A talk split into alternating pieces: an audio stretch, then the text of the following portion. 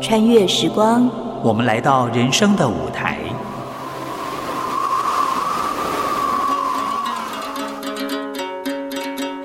有时行到水穷处，树啊香啊给，有时走向山峰顶，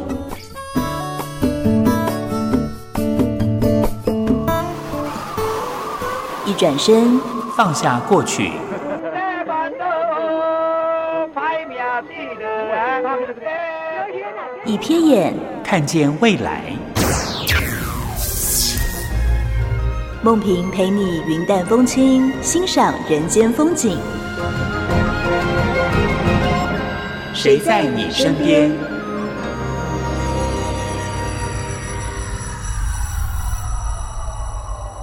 听众朋友您好，欢迎收听今天的《谁在你身边》，我是梦萍。谈到《金瓶梅》这本书呢，其实过去我们在读会觉得哇，脸红心跳，谈的是男女之间的暧昧的事情，所以我们读起来都觉得嗯，好像不能在大家面前读，因为觉得好像有点不好意思。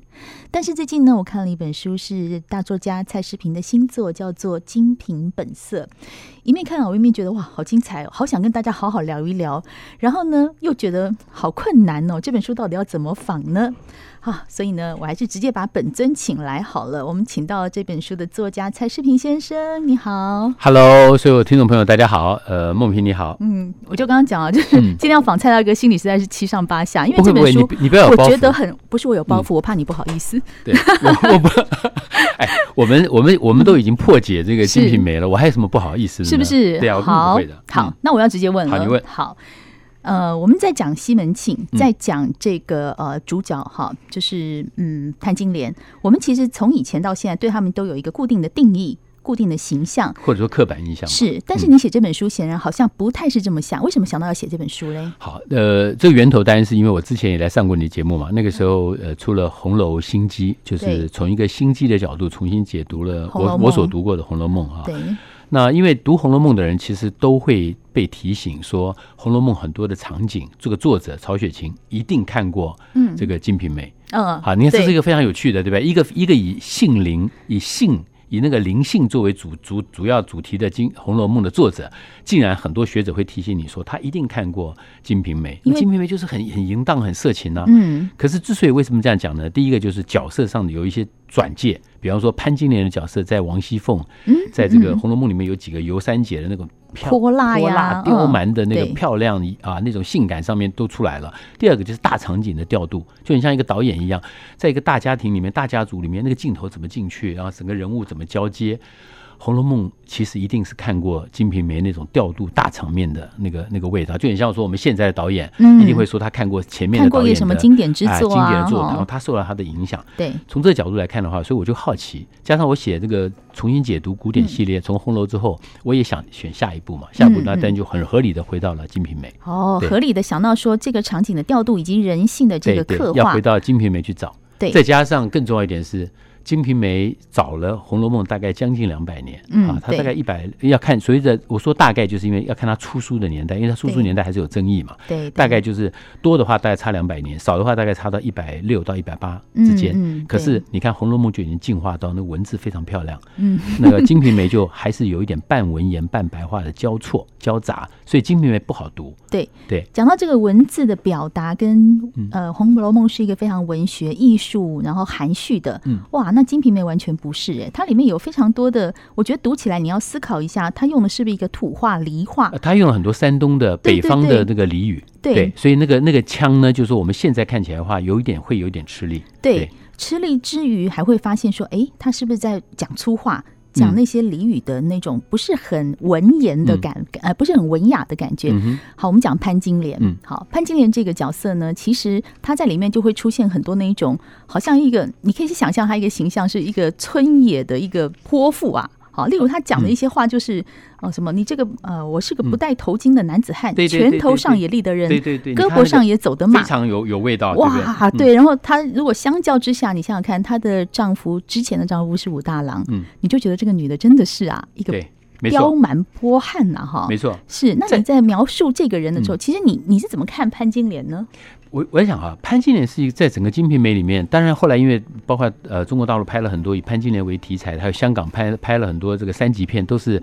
潘金莲有被丑化。嗯可是你有没有注意到，大概在上个世纪二十世纪的九零年代以后，包括香港的作家李碧华他们，他们重新在一些剧小说还有剧本里面重新诠释这个潘金莲，都认为潘金莲其实是被被被被扭曲了，被刻板化了。嗯，当然，当然，潘金莲杀害她的老公，这是历，这是书上没有办法扭转的事对实，对不对？可是，就像我们想想杀人犯一样，杀人有很多种可能啊。嗯那我觉得潘金莲杀武大的时候是很狠的。你看《嗯金瓶梅》上怎么写？他把药灌到那个武大的口里，武大当然就要挣扎嘛。挣扎之后呢，潘金莲就拿那个被子把它盖起来，说嗯药很苦，苦是良药是苦口的，不要怕。然后，然后呢，武大就张开口，他就接着把第二碗的药整再个把灌它下去灌它灌下去，灌下去之后，他就把那个被子那个被子的脚按着。那你想看武大第一个生病的人，受过伤的人哈、被那个西门庆踢了一脚嘛，受伤的人；第二个，他的已经已经已经被毒药磕下吃下去了，所以武他那段描写就看出来潘金莲是很狠的，嗯潘金莲硬是压着那个被角，不让这个武大挣扎起来。大概过了一会，武大不动了以后，他才打开被子，才看到武大呢七孔流血。所以你看，潘金莲是非常狠的。换家说，我都说他是一个目标管理嘛，他为了要达到他跟西门庆偷情的这个事情不被发现，嗯他可以狠下心杀死害死这个武大武大，你就晓得这个人是非常心狠手辣，，嗯可是他又很白目，在他整个后来跟西门庆相处的过程里面，跟这个西门庆的几个其他的太太啊，什么李瓶儿争宠的过程当中，他竟然不知道谁是大谁是小。比如说吴大娘是大老婆，对，每一个人都对她很尊敬，只有潘金莲这个二百五一 样，每次每次就是就跟这个吴大娘这个吴月娘的吵架。嗯然后呢，他跟李李李瓶儿李瓶争儿宠这一段嗯也很也很有意思。李瓶儿替西门庆生了个儿子，是那李瓶儿就开始转转性了，从一个淫荡的女人变成一个妈妈了啊！还所以我都说她很像是那个当年那个黄春明的小说《这个看海的日子》里面的白梅一样。可是呢，潘金莲就偏偏觉得很嫉妒，觉得你有一个孩子，我没有。所以呢，你看到他害害那个小孩的方嗯式过程来看，他是个非常很狠的人哦。他就知道那个小孩子容易受惊，他就养了一只很雄壮的猫，猫是杂食，嗯他为了让这个猫呢将来去害这个小孩，他每天喂那个猫吃肉，可是呢肉呢他用红色的布包起来，然后从丢丢丢过去给猫吃，所以猫就习惯了一个红色的看布到包着里面红色的肉，圆圆的它就东西扑上去把那个红布对抓破。我觉得这个好心机，好很可怕很，心机是很狠的。结果等到小孩子差不多快要一岁的时候，有一天小孩子一个人在那边玩，嗯，他就把那个肉呢丢到他小孩子面前，猫就扑上去，抓了那个孩子，抓也那个咬了孩子他，嗯对，然后他饿了那个猫，先饿一饿了一整一两天，然后看到小孩出来的时候，再把那个猫丢过去，猫一看那个红色就以为是肉，就扑上去，对，所以小孩就被活活被吓死，嗯没多久就死了，因为这样吓死，然后接着李其瓶实儿接就着李伤心瓶欲儿绝，对李瓶也儿是因就伤为心欲绝，这件事妈妈情也死了，对，他等于害了两条命。真的很厉害，一招哈可是两他个名，，可是他完全没有任何罪恶感，所以就是一这个就是潘金莲。对，所以很有趣。所以你从两个每个角度来说，如果换成是现代社会，我都我都开玩笑讲嘛，他杀死武大郎这件事情，一定有很多女权团体会出来替他伸张，说他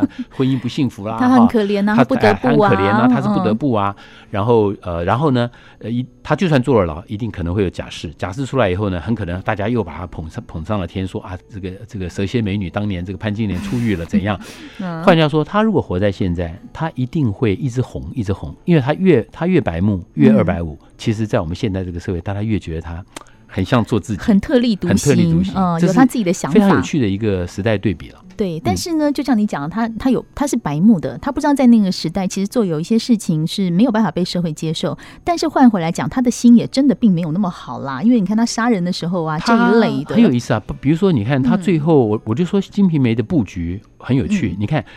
他让他开始的时候是害害武大郎是灌毒药，可是最后他的西门庆死是吃银药。对，他死可是那个在银药是怎他的样呢？床是上西门庆喝醉了回来了，结果他已经很累了，但是潘潘金莲还要嘛，对还要以后呢，那硬我给他吃了潘春金莲药，嗯那个西门庆说不行了，就是这样好，你把药拿过来，他就看那个药，哎，一打开看会有四颗，可是那个胡生一再告诉西门庆，每次只能吃一颗，嗯，一吃过两一颗以上就很危险，但是西门庆喝醉了。对，所以呢，在醉的当中，似乎就冥冥中注定了他要他的他的命运就跟武大郎是一样的。嗯然后都那个死在动手潘的金还是莲的潘金手莲，里潘金莲就拿了三颗把它灌下去，一颗自己吃下去，嗯，然后那个三颗一次下去以后，整个的武大那个西门潘那个庆西门庆就完全没办法控制他的整个人的那个那个性的奔张，嗯，最后就啪就真的就是对死在这个潘金死莲在的就床死上在这了一个床上。对在这本书里面呢，蔡大哥特别提到了一件事，叫做“你敢爱上潘金莲吗？”问了三次哦。对好，答案是什么？我觉得我现在也不用问你了。 从这边听起来，对因为太敏感，所以大家不用回答。 今天我们节目也很高兴邀请到的是《精品本色》的作家啊、呃蔡世平先生，在我们的现场跟我们来谈一谈，从以前到现在，我们对于这本书的看法，以及他重新诠释一些书里面的人物。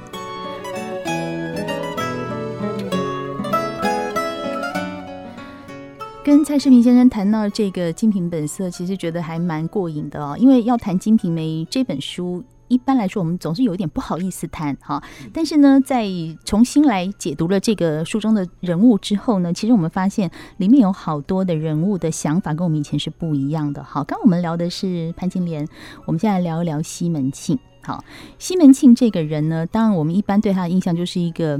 色狼、淫荡的人，好喜欢喜欢在床上的这件事情。性爱机器，是，但是嗯呢，其实我们在看他的发迹过程，我总觉得好像看到了一些政界、政政治上的一些影子。哎，我都说他大概就是两百多年后。各位如果很喜欢胡雪岩的话，嗯他就是胡雪岩的明朝末年版。啊，哦，明朝末年版，为什么呢？你看看，他是一个，他完全就是一个土豪，嗯他就是个土嗯豪。他在清河县这张，他的父亲双亡，留给他就就是一家药药房，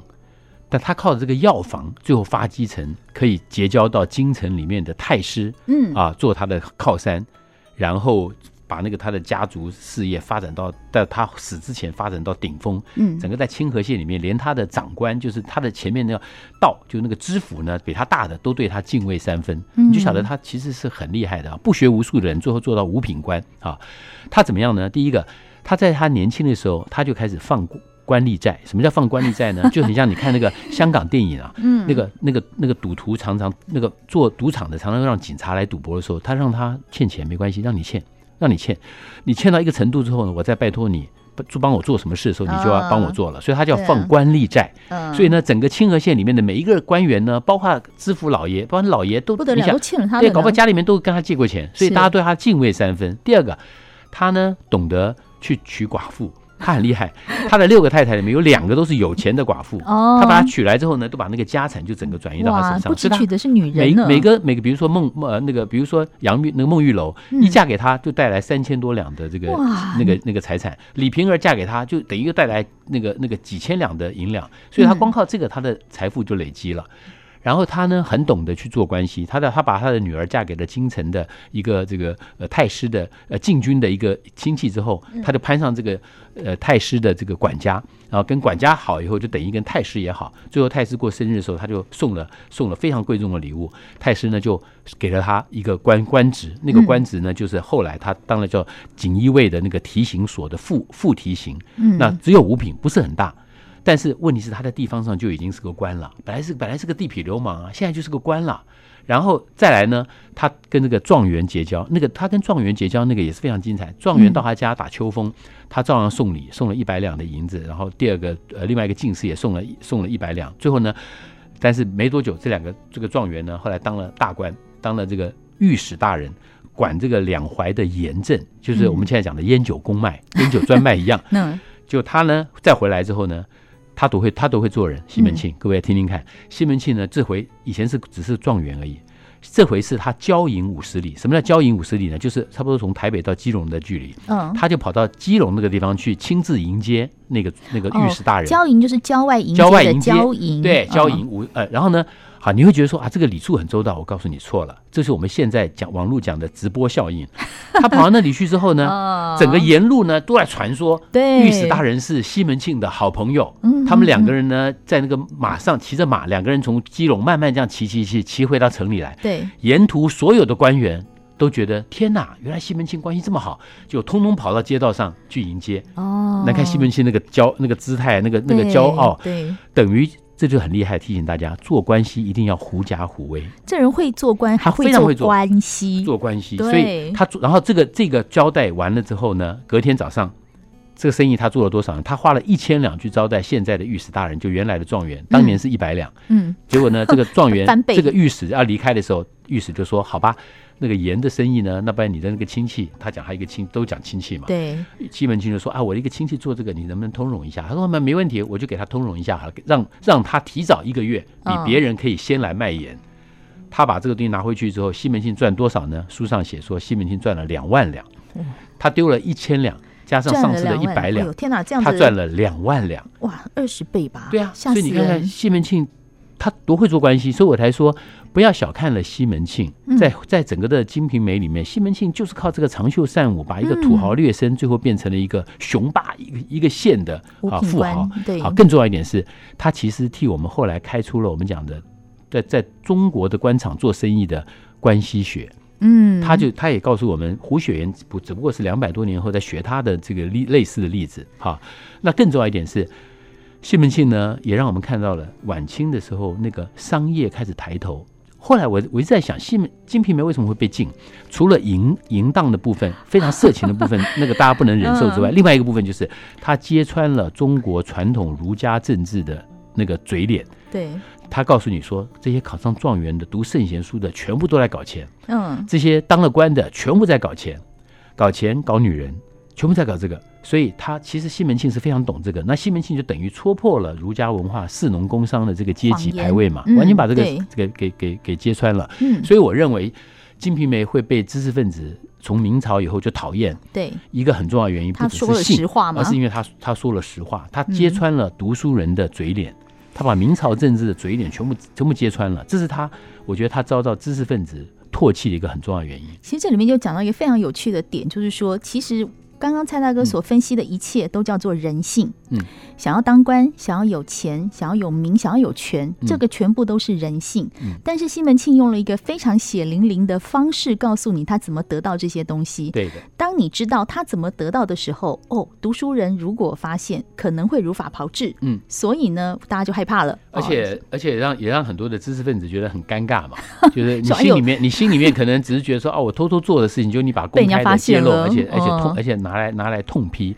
所以这个是我觉得，呃，我们对《金瓶梅》的过去其实有有低估的地方了。但是他在除这了个嗯性之外，他他对于政治中国政治社会的黑暗面的揭露，他其实是不遗余力的。但是在这个时嗯代，我们在重新看这本书的时候，其实我们的想法会更宽广，嗯因为以前不能拿出来说的东西，其实在现在因为民主自由现，在很红多顶事商情嗯 人。啊，一大堆啊，不是对吗？，我们都不对不觉对得有特别稀奇，嗯所以在这个时候，如果我们重新读《金瓶梅》，可能我们想到的事情就不太会一样了。就是我觉得应该要对这些古典文学要重嗯新来做一个诠释，就就说每一个古典文学，其实你想想看，第一个它成为经典不容易啊，第二个、嗯它成为经典，它当时受这么大的欢迎，它甚至还红到日本去，嗯就是因为它其实揭露的很多探讨的东西都是都是我们人性里面常看到的东西，对比如说女性的性的压抑，嗯，只有《金瓶梅》是真正的告诉你说，女性也是需要性生活，女性也是也是渴望性的，有身体自就主在权的嗯对。对，就是在以前的很多书里面，包括《红楼梦》都压抑这一块。其实你知道吗？讲到这块，我觉得非常有意思是，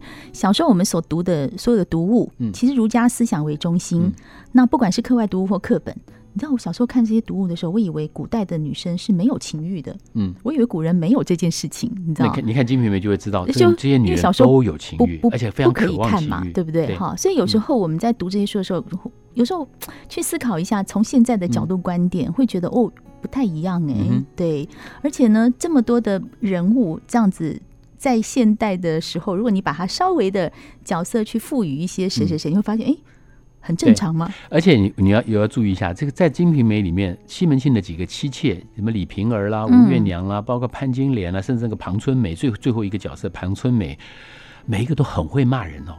对哦，我尤看其到这是一尤点其的时是候骂男 生、骂他们老公，哇，简直骂到简直是完全抬不起头。比如说那个武大，武大很没出息，潘金莲怎么骂嗯他？潘金莲就骂他说：“你人人短就算了，你那个也短，对 不对？”然后呢，老娘每次想要的时候，你呢就就就就不动了啊。他的意思就是这个白文言哦对对文，对他文言大概文是那样然后呢嗯，呃，叫你赚钱呢你不行，叫你去找人家去去那个，叫你租个房子拿钱你拿不出来，还要还要老娘我拿我的积蓄出来，我们顶点了潘一个金莲房比较子有。钱嘛，对，她你看啊她把老公骂的，然后那个李瓶儿也是啊，李瓶儿骂她的那个原来那个那个嫁给那个医生蒋竹山也是，那蒋竹山为了讨好她，就去买了性道具。各位要知道，啊明朝的时候已经有性情趣用品店了啊，街上是买得到的。嗯，然后蒋竹山就买了这个东西，想要去讨好他太太，结果就没想被到李李瓶瓶儿大儿骂把一他痛顿骂欸一顿，对李瓶儿就说对：“你这个不中用的哈。”嗯他就一样辣枪头嘛，辣那个就是说说你呢，你用这个怎样？你用这个嗯想要讨好我，讨好老娘我嘛，把痛骂对一对对，顿。就骂的吓很得凶呢。每一个都是很会骂老公。我看这一段的时候就觉得说， 哦，这就是另外一个也让这个这个书会被禁的原因，就是你晓得啊儒家文化强调的，中国传统文化强调的女生女无生才一定就要是温要良温恭柔俭让恭俭啊让。对但是你看到了《金瓶梅》里面每一个女生都很都很犀利，很泼对泼辣呀，性上面很主动，在言辞上面非常犀利，其实每一他个们老公几乎都可都挡不住他们。你知道，有我每次看这个《金瓶梅》里面的女生啊，当她们在骂人的时候，你我都觉得好嗯像看到那个梁山伯好汉那种架势，你知道 吗？站在那边手叉着腰这样，哇哇哇那种感觉， 蛮有的，对是对不对嗯是？对啊，所以这本书其实我觉得啊，我在读的时候，这本《金瓶本色》，我一面看一面停下来思考，嗯就不只是看故事啊，我就觉得哎，这个人性。好鲜明哦，嗯我会一直有这种感觉。嗯好、哼例如说像看到西门庆的一些政商勾结的时候，我想，哎呦，他怎么样从中获得最大利益？嗯然后看一看，觉得哦，这个好像在什么什么什么场景有出现过。嗯那然后呢，蔡大哥又提到一句，他说：“男人呐、有钱有权，啊，有名。嗯就常常自以为是西门庆，哎，这句话我还觉得特别有意思，其要实叫你来解读一下我。们很快来讲哈，你嗯想想看，在这个两个非常重要的经典《金瓶梅》跟《红楼梦》里面，我们再想嗯想，很多的男人哪一个，尤其是多情男子，哪一个不认为自己是是贾宝玉，嗯，对不对？但是呢，嘴巴上他都不会承认，很多有钱、有权、有势，喜欢。呃，拈花惹草的男生，大家都不会承认自己是西门庆，可他们骨子里就是西门庆，他们骨子里就是西门庆，就 是哦觉得怎样，我有钱，我有势，嗯我我会哄女生，我我就我怎、啊我女生也愿意跟哎着女生也我嗯愿意跟着我，那就是西门庆呢、就是西对门西门庆在这个书里面你看、啊，西门庆其实是很不暴力的男人，他只有一次是打了这个这个潘金莲，嗯那是因为潘人家人家说他潘金莲跟人家偷情，他很生气。嗯就打除了此之外他，他这对个女生其实他算是是不动好手的，对，西门对庆是不动手的对，嗯所以真从某个角度来说，你现在回头来看西门庆，他有很多的个性要重新去理解了。嗯嗯，对，所以这本《金瓶本色》真的很推荐大家看，你会把以前一些思想啊重新扭转，然后用时代的观点去看这本书，我觉得是这本书里面非常有意思的哈。今天我们很谢谢作家蔡诗平来到我们的现场，跟我们来解读《金瓶梅》这本《金瓶本色》。好，谢谢，谢谢谢谢谢谢您收听今天的《谁在你身边》，我是梦萍，下次见喽。